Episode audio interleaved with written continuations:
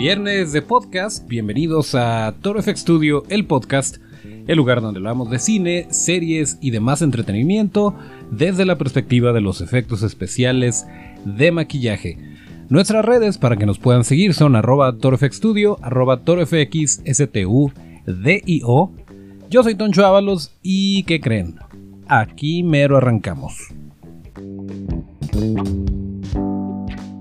Y como ya lo dije, es el episodio 14 de este podcast, grabándose el día 22 de febrero de 2019, viernesito, y les tenemos la información, les tenemos los trailers que siguen estrenándose, eh, anunciándonos películas venideras. Y en este caso salió el tráiler de la biopic de Elton John, esta película que se va a llamar Rocket Man, y que se estrena el 31 de mayo, al menos esa es la fecha que tenemos para Estados Unidos. En el 24, por ejemplo, se, se estrena en el Reino Unido, pero seguramente a nosotros nos va a llegar por aquello del 31 de mayo. Es esta película dirigida por Dexter Fletcher, que por lo general es actor, salió en Doom, en Los Tres Mosqueteros, en Kick-Ass, pero ya ha tenido un par de trabajos como director y pues este probablemente sea sino uno de ellos el proyecto más ambicioso de Dexter Fletcher. Esperemos que le vaya muy bien. En cuanto a los actores, tenemos a Taron Egerton, quien va a interpretar a Elton John. Eh, este señor ya fue Exy en las películas de Kingsman. También salió por ahí en Sing, ah, prestando su voz. Estuvo en Robin Hood. Y bueno, la verdad es que por lo que deja ver el tráiler, este, pues va a ser un papel muy bueno, muy eh, decente. Digo, siempre es difícil y le pasó a Rami Malek. Eh, siempre es difícil compararte con una leyenda viviente.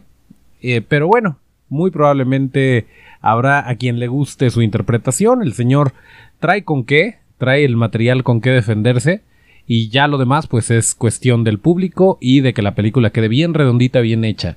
Entre el elenco también está Richard Madden, eh, quien interpreta a John Reed, el manager de Elton John. Y a este señor lo recordamos por haber sido Rob Stark en Game of Thrones. Y pues ya con esto tenemos una buena.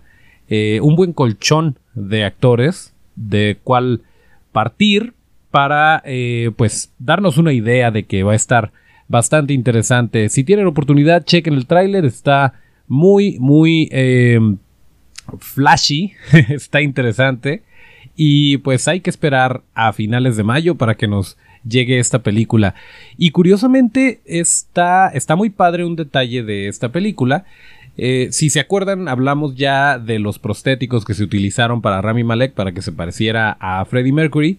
Y la verdad es que a simple vista, viendo el tráiler, no alcancé a percibir gran cosa en cuanto a prostéticos. Pues evidentemente Elton John no tiene estas características tan eh, destacadas como las tiene Freddie Mercury. Entonces no, no te salta a la vista. Pero esto es una muy buena señal porque adivinen qué hay mucho trabajo de prostéticos y hay trabajo de dientes y está a cargo de los mejores. Simplemente en cuanto a dientes, se encargó el señor Chris Lyons, que es el dueño de Fangs FX, esta compañía que se especializa en dientes de efectos especiales y que son de los mejores en la industria, pues ellos se encargaron de del rollo de los dientes prostéticos. También en el equipo de maquillaje está Alisa Lawson, quien es, eh, bueno, ella trabajó en producciones como Guardianes de la Galaxia, Orgullo, Prejuicio y Zombies, trabajó también en Capitán América Civil War, ha estado con los mejores, estuvo con Joel Harlow trabajando en, en algunas de esas producciones, con Millennium, Millennium FX, ah, o sea, está, está pesada. Y también está Victoria Money, quien ha trabajado, para que se den una idea, en Game of Thrones, en Exodus Gods and Kings, uh, The Autopsy of Jane Doe, La Momia. Eh, esta señorita Victoria Money es una experta en silicón. Y bueno, así nada más está el equipo de prostéticos para Rocketman. Entonces seguramente vamos a tener unos prostéticos de muy buena calidad Y no creo que tenga como que el hate que le llovió a Freddie Mercury, perdón, a Rami Malek por haber interpretado a Freddie Mercury. Creo que le va a ir un poquito mejor al señor Taron Egerton. Eh, pues no nos queda más que esperar a finales de mayo para que se estrene esta película. Y otra que también se va a estrenar muy pronto es Capitana Marvel, que si bien no rompió el internet como esperaba Brie Larson, eh, pues va, va bien. Hasta ahorita las opiniones que, que se han dado de la película, obviamente no se ha estrenado, pero algún grupo selecto, pues no de influencers, pero sí de personas que están dentro del medio, han tenido oportunidad de verla y por lo tanto han tenido oportunidad de emitir un juicio. Y todos están diciendo, o la gran mayoría, están diciendo que va a estar muy buena, que está eh, bastante eh, motivadora, empoderadora, sobre todo para las mujeres, que si así nos sentimos los hombres cuando salimos de ver una película de acción, que es chistosa, que tiene todo para tener todo el éxito del mundo y que Thanos se las va a ver muy mal si es que se enfrenta a la Capitana Marvel, que todos sabemos que así va a ser. Eh, y bueno, también ha sucedido que suben reviews, a, por ejemplo, a las páginas estas como Rotten Tomatoes, en donde ni siquiera han visto la película y ya la califican mal.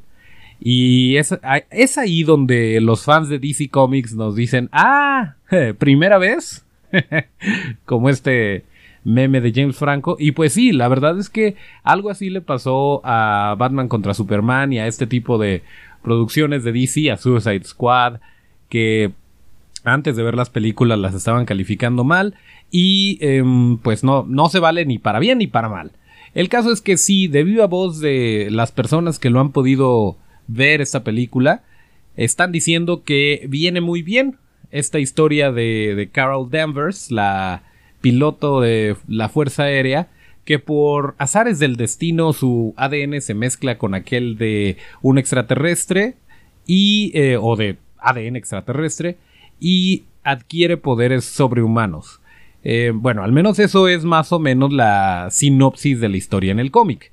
En la película no sabemos si va a cambiar mucho, pero lo que sí sabemos es que van a salir los Skrulls, estos eh, entes que pueden transformarse a voluntad, que pueden adquirir la forma de un ser humano. Y eh, que por cierto, estos personajes tengo entendido que le pertenecían a Fox. Y originalmente en la película de Guardianes de la Galaxia, en vez de ser los Kree, no, perdón, en la película de eh, la primera de Avengers, eh, en vez de ser los Chitauri iban a ser Skrulls, pero pues no se pudo y les cambiaron la raza, algo así pasó.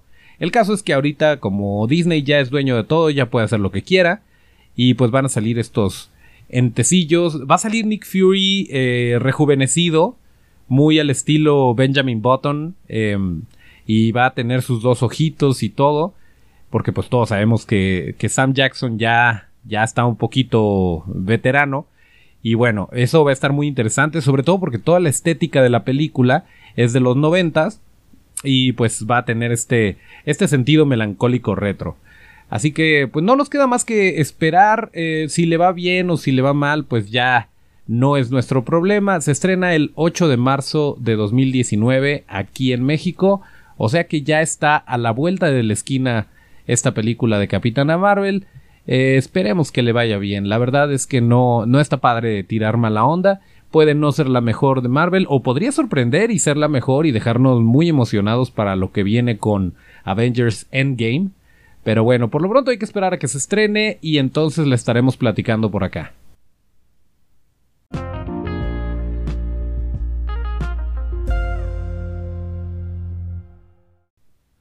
Otra noticia, pero que va más para allá hacia el video casero tal vez o hacia lo retro, ya les habíamos platicado que se vienen los reboots y todos estos eh, proyectos en los que traen de vuelta producciones antiguas, o tal vez no tan antiguas, pero sí de los ochentas por allá. Eh, pues resulta que había una serie que se llamaba em, Jim Henson's The Storyteller, o no sé, El contador de historias de Jim Henson, algo así. Em, en donde se hablaba de el folclore europeo. Eh, estas eran historias que presentaba un, un elfo interpretado por John Hurt, nada más.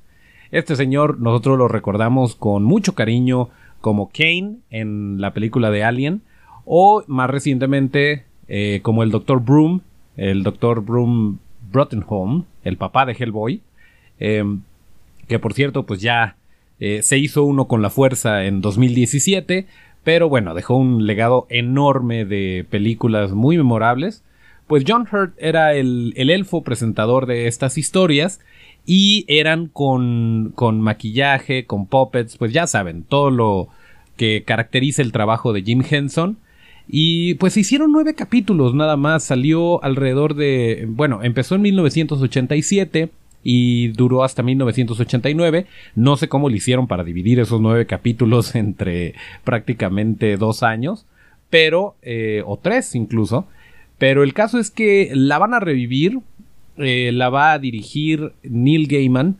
Y este señor escribió, para que se den una idea, porque no ha dirigido mucho, pero sí es eh, un muy prolífico escritor.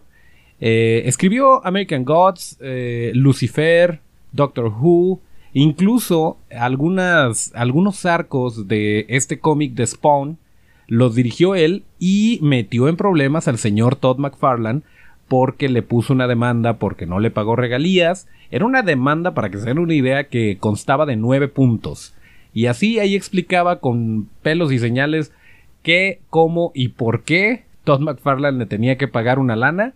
Eh, de hecho, no lo pudieron solucionar fuera de la corte y se tuvo que ir hasta las últimas consecuencias este señor para eh, reclamar su, su autoría de estas historias con las cuales lucró Todd McFarlane y a final de cuentas ganó, ganó la demanda y ya todos contentos. Me imagino Todd McFarlane no tan contento, pero ahorita sí debe estarlo porque va a sacar su película de Spawn que no hemos sabido mucho últimamente, pero en cuanto tengamos datos, tengan por seguro que aquí lo vamos a estar comentando.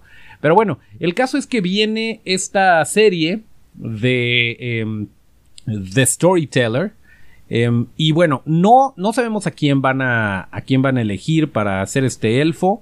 Eh, pero lo que sí dijo Neil Gaiman es que las historias van a medio entrelazarse entre los cuentos que está contando este señor, valga la rebusnancia, y la historia del elfo mismo. Y lo que nos debe de emocionar muchísimo es que todo esto, si trae el alma, si va a seguir siendo eh, realizado por The Hanson Company, entonces podemos asegurar que va a tener eh, puppets, que va a tener maquillajes, que va a estar bastante eh, divertido visualmente y bastante estimulante que no tienen nada de malo que usen CGI y de hecho estaría muy bien que lo usaran porque si ven el tráiler de, de cómo era esta serie de 1987, cuando usaban efectos visuales pues sí se le nota la edad, sí, sí se ve por ahí como que no es lo ideal, como que sí pudo haber estado un poquito mejor incluso para la época, pero bueno, hay que tomar en cuenta que era un presupuesto para televisión y que seguramente toda la lana se fue en todo este trabajo maravilloso que hizo la compañía de Jim Henson cuando el señor todavía vivía. Pues esperemos que tomen la estafeta eh, de Henson Company y eh, continúe esto.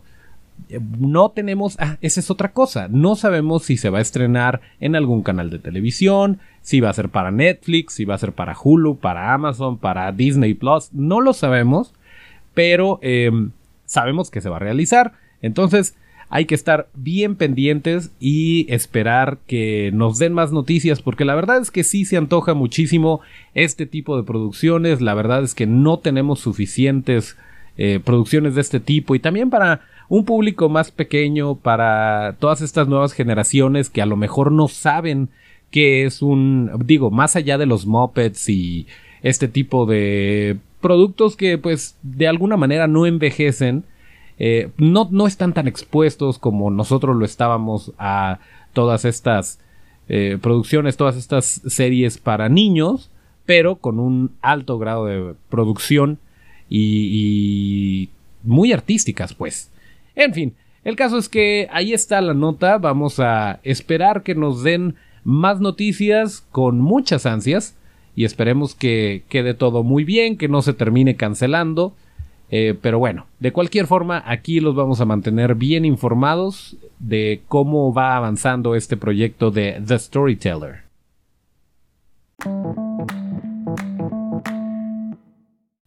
Ok, y en la sección de recomendaciones para video casero, eh, sobre el mismo tenor de Jim Henson, tenemos esta película de 1990, Las Brujas. Esta película con Angelica Houston, uno de los papeles de Rowan Atkinson antes de ser Mr. Bean, eh, pues esta película que cuenta la historia de un niño y su abuela que se enfrentan a un ejército de brujas que coinciden en un hotel con un plan malévolo para transformar a todos los niños del mundo en ratones por medio de una fórmula, una poción que le ponen a las barras de chocolate. No sé si la recuerden ustedes, yo sí la vi de chamaco y recuerdo que me impresionó muchísimo, pero al mismo tiempo me, me daba miedo por, porque las brujas sí estaban bastante feas y bizarras y todo, pero al mismo tiempo me daba mucha curiosidad porque sí estaba muy interesante la, la película. Em, esta, esta película estaba disponible en este momento en Netflix. Y pues yo sí se las recomiendo si no la han visto o si la quieren revisitar, seguramente se van a acordar de su infancia. Intenté ponérsela a Tonchito, pero pues estaba un poco distraído. Eh, pero estoy seguro que a, que a, las nuevas generaciones también les podría gustar. Eh, nada más que pues andaba en otras cosas el chamaco.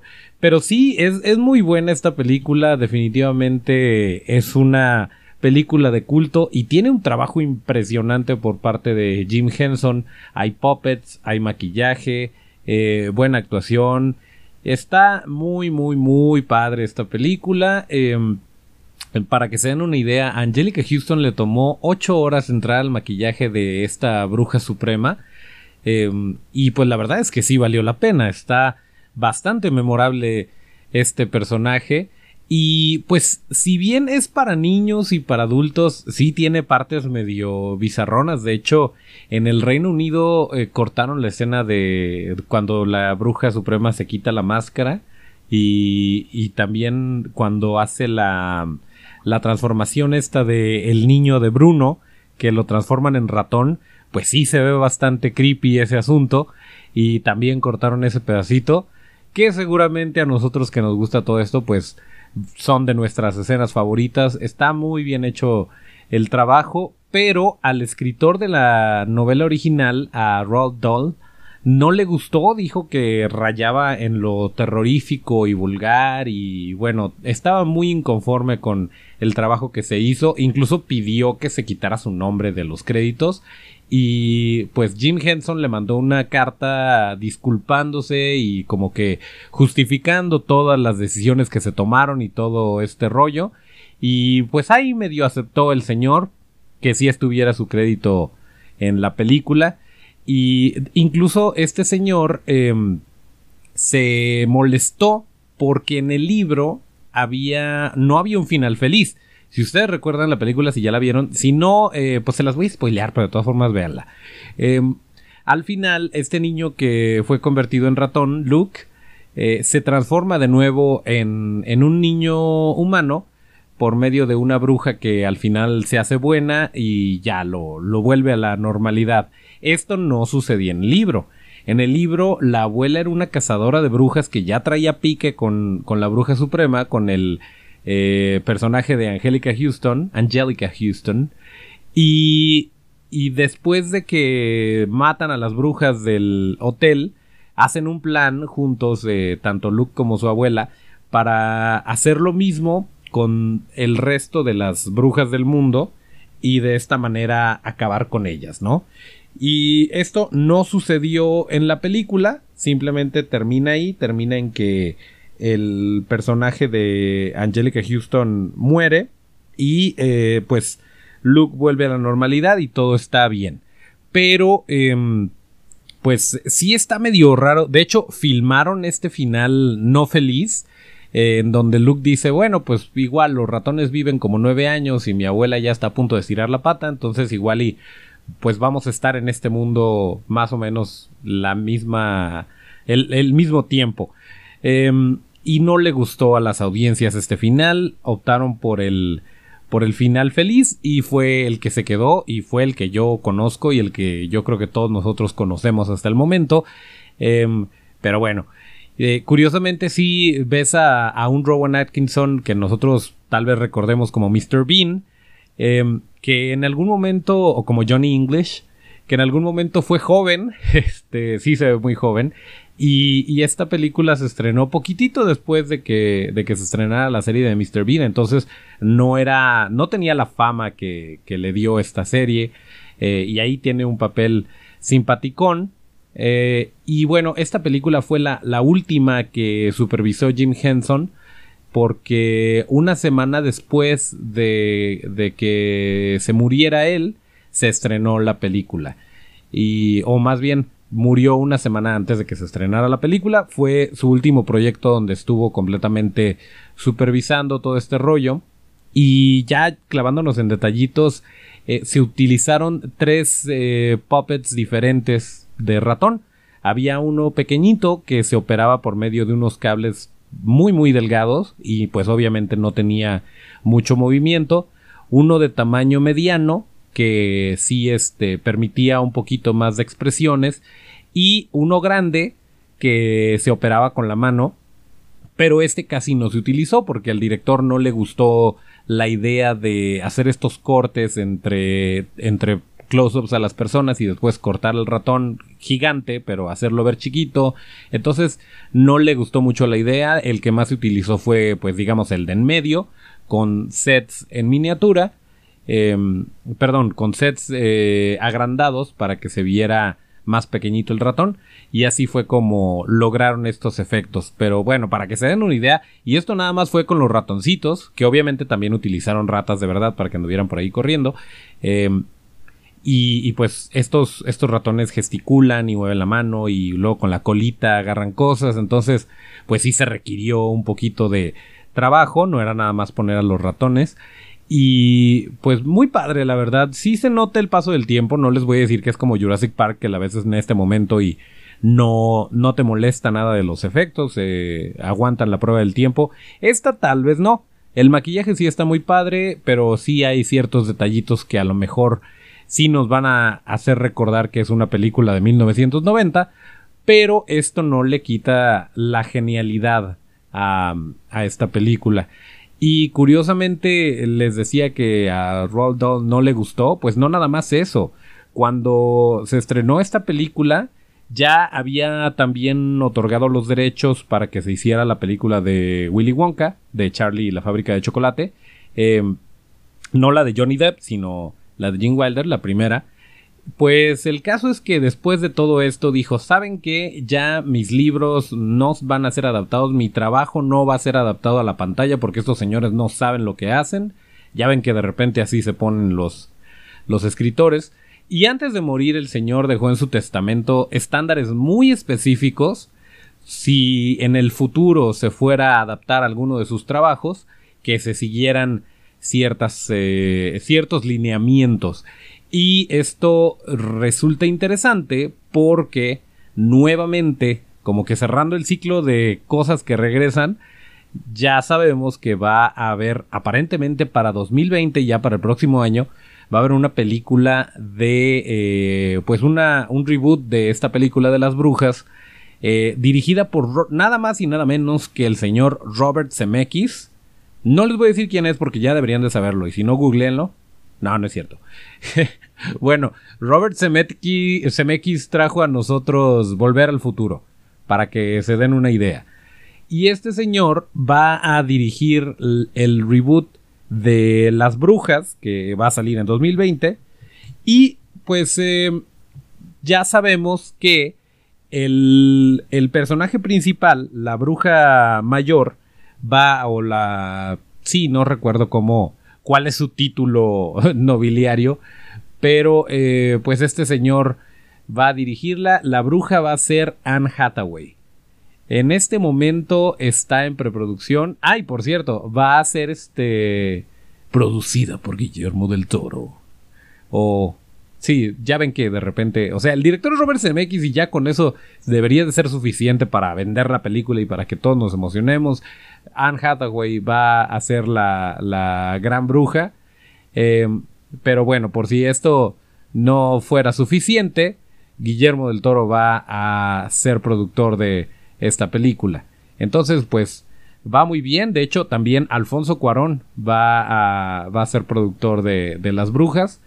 Y em, pues es muy interesante porque ya sabemos de entre que no va a ser igualito a, la película de 1990 por el testamento del escritor original. Entonces probablemente tengamos una visión más oscura, probablemente la abuela sí sea una cazadora de brujas eh, y, y, el pequeño Luke no, que por cierto no tenía ni nombre en el libro, le pusieron Luke eh, en, la película de 1990, pero probablemente vaya a ser un... Eh, vaya a quedarse como, como ratón. Bueno, el caso es que estamos muy emocionados por esto. No se ha dicho quién va a ser los maquillajes de, de las brujas. Que por cierto, no sé si llegaron a ver hace poco, hace un par de semanas, salió un meme de qué edad tenías cuando te enteraste que la mayoría de las brujas eran hombres. Y sí, en la escena hay una escena donde tienen una reunión en este hotel todas las brujas y les están contando el plan para transformar a todos los niños en ratones y deshacerse de ellos, cosa que nunca se justifica, no dicen por qué, nada más les caen gordos los niños y quieren que desaparezcan y su plan es eh, envenenarlos con este chocolate para que se conviertan en ratones y los maten. Pero bueno, el caso es que en esta escena, eh, pues las brujas ya se muestran como son, se quitan sus pelucas y demuestran que son calvas todas ellas y que tienen las manos deformes, se quitan sus guantes para mostrar esto. Pues si ustedes se fijan en esa escena, en el fondo, la gran mayoría de las brujas, entre comillas, son hombres pelones. Y bueno, tiene sentido porque uno, es más fácil conseguir un hombre pelón que una mujer pelona. Eh, dos, el hombre eh, pues se va a ver raro con un vestido, se va a ver con facciones toscas y por lo tanto así de fondo pues sí da el gatazo de que es una bruja que se quitó la peluca. Pero es bien interesante porque yo en lo personal no lo había notado, no he visto muchas veces esta película, pero sí es bastante evidente si ustedes tienen oportunidad de echarse la vuelta por Netflix y volver a ver esta película, se van a dar cuenta que la gran mayoría de las brujas en esa escena, pues en realidad son hombres. Pero bueno, pues ahí está la recomendación. Todavía no termino Kingdom, ojalá y la puedan ver y me puedan comentar sus opiniones. Em, pero pues sí, ahí está la recomendación en video casero para esta semana o para este fin de semana. Dura muy poquito la película, así que sí alcanzan a dedicarle, me parece que dura como hora y media. Entonces, pues sí, sí alcanzan a ver esta película, el gran trabajo de Jim Henson, el gran trabajo de Angelica Houston y pues darse una idea de qué es lo que nos depara para 2020, producida por Guillermo del Toro, por Alfonso Cuarón y dirigida por Robert Zemeckis y actuada por Anne Hathaway, más lo que se vaya acumulando, más la información y las noticias que nos vayan dando, pues yo creo que tiene todo para ganar, para hacer un hit esta película y pues nos falta un año todavía. Esperemos que nos avienten por ahí algún arte conceptual, eh, más gente que vaya uniéndose al proyecto, algo. Porque todavía falta bastantito para 2020 y pues no queremos estar así como que tan en blanco. Eh, aunque bueno, cualquier cosa que salga ya saben que aquí la vamos a estar comentando.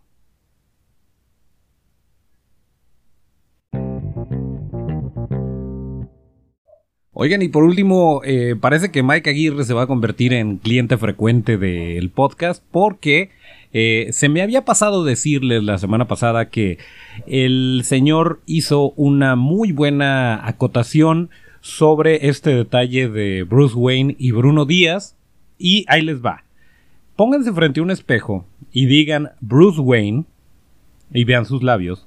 Y después dicen Bruno Díaz.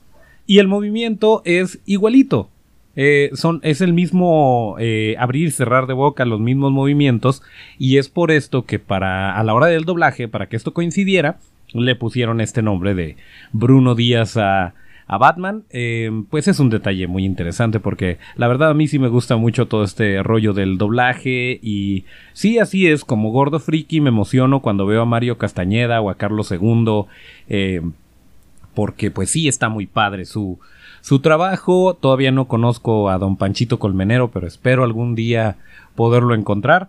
Pero bueno, eh, de hecho por ahí tenemos un video con Mario Castañeda muy padre en el Instagram. A ver si tienen oportunidad de encontrarlo. Eh, dice, adivinen a quién nos encontramos en Conque. Y ya. que de hecho esto salió como una broma porque una eh, compañera de trabajo decía que yo a veces cuando estaba hablando por teléfono sonaba como Goku. Y em, hicimos esta pues esta especie de broma donde parece que es mi voz, pero no, en realidad es la del señorón Mario Castañeda y sale por ahí el extraterrestre que hicimos para Conque del año pasado. Entonces, pues sí, si tienen chance, échense la vuelta por el Instagram y vean este videíto, pero bueno, quería hacer esta alusión eh, o esta mención al detalle de Bruno Díaz y Bruce Wayne porque me pareció muy bonito y porque había que comentarlo.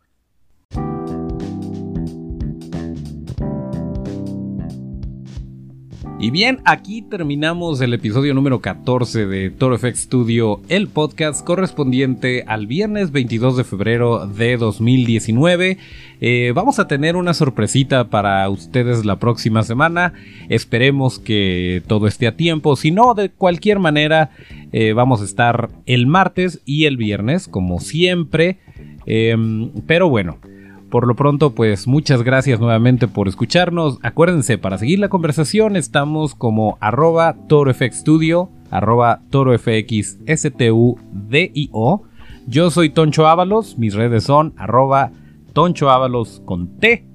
Nos escuchamos el martes y hasta el próximo llamado.